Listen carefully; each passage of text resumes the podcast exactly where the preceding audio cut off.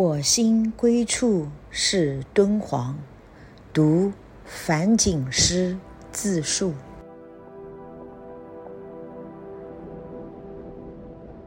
荡泉河畔的老先生、老前辈们大多高寿，很多人感到不解：为什么生活条件这么艰苦，还能如此高寿？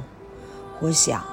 那是因为他们心无旁骛，守一不移，一辈子心里只想着一件事：画画就画画，研究就研究，纯粹的去钻研业务，心态自然不一样。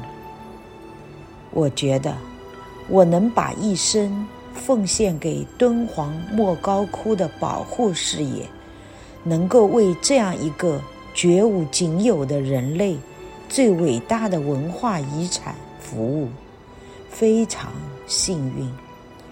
如果还有一次选择，我还会选择敦煌，选择莫高窟。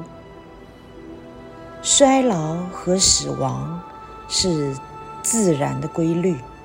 其实，真正让人感到悲哀的，是人生有许多遗憾无法弥补；真正让人感到恐惧的，是不知心归何处。死亡会使我们无可奈何地告别生命中那些有价值的事物，使我们放下那些饶有趣味。和意义的事业，使我们再也没有机会重新来过。